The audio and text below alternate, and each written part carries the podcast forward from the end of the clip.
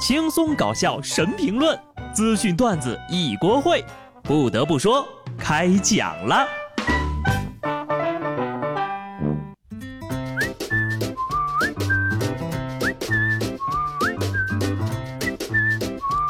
Hello，听众朋友们，大家好，这里是有趣的。不得不说，我是机智的小布。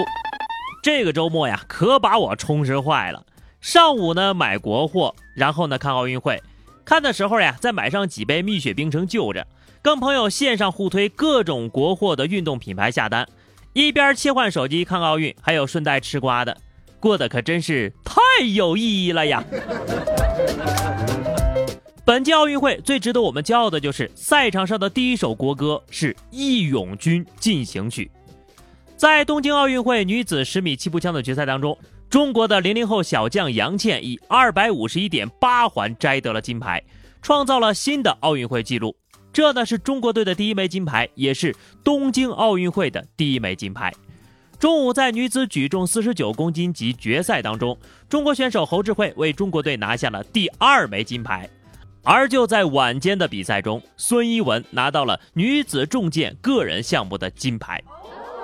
什么叫牛逼哈？我来跟各位解释解释什么叫牛逼。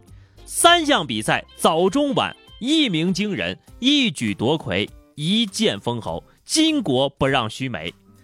我看到一条很朴实的网友评论啊，说是半个月之内要让日本学会《义勇军进行曲》。然后呢，我又看到一个更朴实的，日本选手不能争气一点吗？一块站在领奖台上听我们的国歌呀。不得不说呀，这每一枚奖牌都是来之不易的。如果有哪一位运动员没有夺得奖牌，或者我们被反超了，都不要紧，不要去责备，他们都已经尽了自己最大的努力。在这里呢，中国健儿，加油！不得不说呀，这两天机智的网友们已经攻占了各个国货的直播间了，我都快被大家的操作给笑死了。上个礼拜，鸿星尔克向河南灾区捐款了五千万。随后呢，他们的直播间就被网友们冲爆了，各种野性消费拦都拦不住。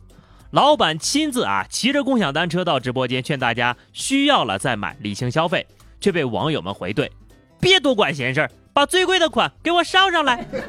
”要说这届网友呀，可是真的太有爱了。老板说理性消费，网友们说我们就要野性消费。官微的微博会员被网友们冲到了二幺四零年，哈，这微博能不能活到那个岁数都不一定呀。老板大晚上骑着共享单车到直播间提醒大家一定要理性，回去的时候发现单车被人扫走了。主播说不合适你们就不要买了，要理性啊。网友说不合适我就把我脚给剁了。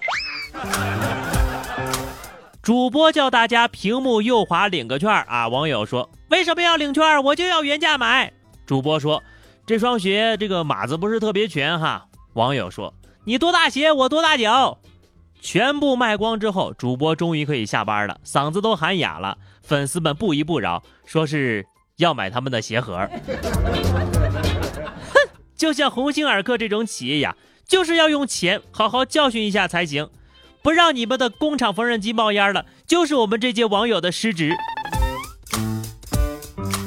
数据显示啊，鸿星尔克七月二十三号销量增长了五十二倍。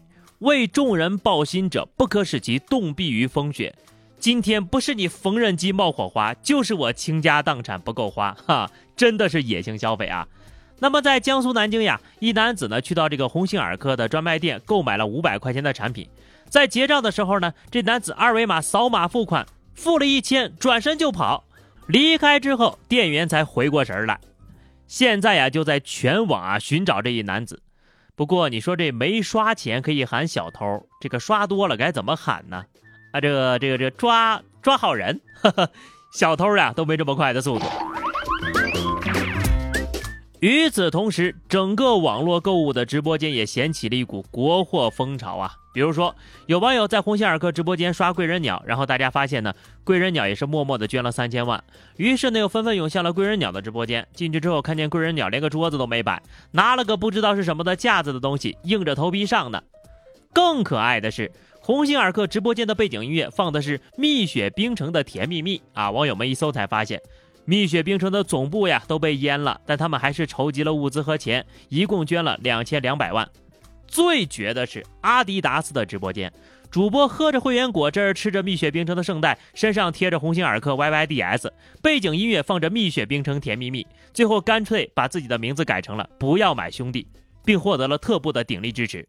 主播自己都说了，他们已经准备辞职了，支持国货。当九零后霸占了行业圈，什么稀奇的景象呀都能看得见。咱们中国人民真的是太可爱了。所以说呢，大家帮完克儿，记得再去帮帮鸟儿、布儿，不要忘了还有圆儿、雪儿啊，几千万、几千万的捐呐，那可都是孩子们一块两块凑起来的呀。这几天鸿星尔克的事情呢，大家是纷纷议论，有调侃的，有辱骂的，当然更多的是吃瓜的。而鸿星尔克的董事长呢，今天也发布了一份迟来的回应，说到呢是没有濒临破产哈。鸿星尔克从两千年创立以来，经历过大水、金融危机、大火，近几年呢经过调整，已经取得了一定的收益。所面临的转型过程呀，依然是非常的艰难。但是呢，也没有像很多网友调侃的说，哎呀都要破产了啊。那么对于最近呢得到网友的力挺。董事长吴荣照呢，感觉受宠若惊，又有点蒙圈。除了感恩，还是感恩。他说呀：“国货必然崛起，中国一定行。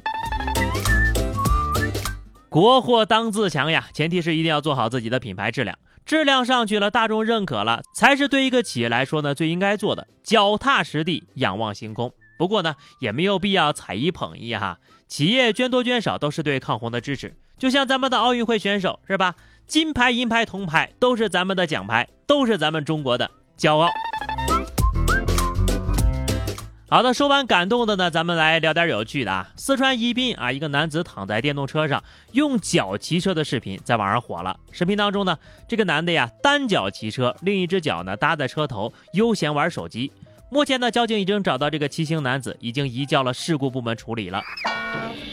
可以找一个不威胁他人安全的方法作死吗？俗话说得好呀，高手在民间，失手在阴间。玩归玩，闹归闹，不要拿别人的生命开玩笑啊！就这技术，我相信你可以去印度应聘一下八十万摩托车大军的总教头了。有网友说呀，这是因为失恋导致神经错乱了。怎么了？俩脚离地了，病毒就能关闭了呀？反正我是不信，就像下面这件事情一样，我也不信。江苏兴化一男子呢，为了治疗便秘，竟然听信了民间的偏方，把黄鳝从肛门塞进了直肠，结果第二天呢，疼痛难忍，跑到医院去就医了。经检查呀，这个黄鳝呢，已经从直肠进入到结肠，并且咬破结肠之后进入了腹腔。经过手术，男子啊，这个腹腔当中取出了一条二十多厘米的黄鳝，这谎话说的活灵活现呢。是不是瞧不起开塞露，还是用不起马应龙？再不济来一顿华莱士窜稀套餐。下次玩脱了呀，一定得及时就医。这种事情是等不得的，万一肠穿孔，事儿可就大发了。身体不适要尽快就医，脑子有病啊，请不要出门。黑龙江牡丹江一男子呢，酒后骑着摩托车到派出所求助啊，说是痔疮犯了，太难受了，需要幺幺零帮个忙，送他去医院。民警就发现他喝了酒之后呀，先把他送到派出所隔壁的医院进行治疗，再对他进行了酒精测试，结果显示醉驾了，然后他就被拘了。不得不说，痔疮都这么严重了还敢喝酒，喝了酒还敢开车，摩托车还敢直接开到警局里去求助，槽点太多，我不知从何吐起呀。雪上加霜也不过如此吧。发治者自寻法治，看来这有志青年自我救赎啊。